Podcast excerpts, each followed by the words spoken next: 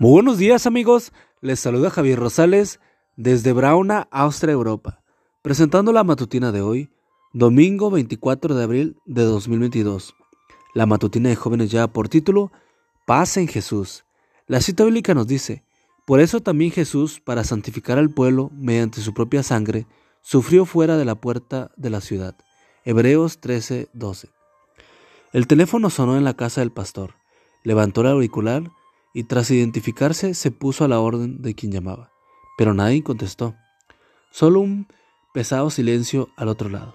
Después de colgar, aquel hombre de Dios sintió la impresión de que algo grave estaba ocurriendo. Se acercó a su esposa y le comentó lo ocurrido. Ella le preguntó si en ese momento le había venido a la mente alguna persona. Él mencionó el nombre del esposo de una feligresa.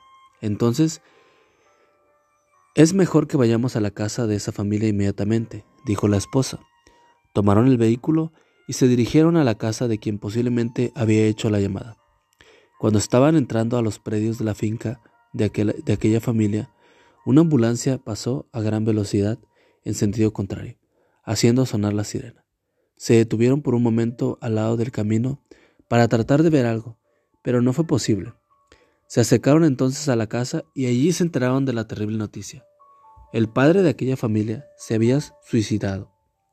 Después se supo que había estado luchando con varias situaciones difíciles, se había alejado de Dios y se había enredado con una mujer que no era su esposa.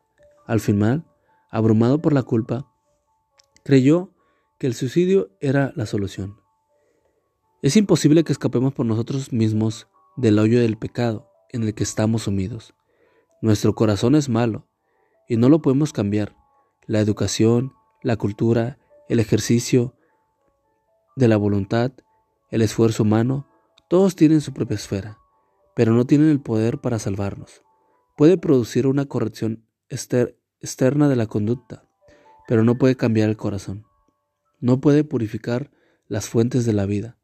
Debe haber un poder que obre desde el interior, una vida nueva de lo alto. Antes que el hombre pueda convertirse del pecado a la santidad, ese poder es Cristo.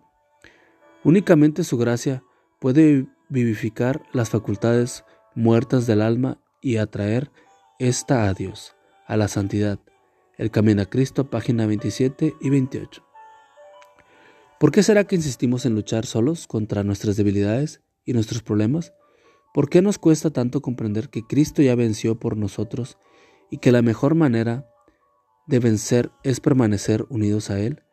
Hoy Dios te dice, no te dejes abrumar por los problemas.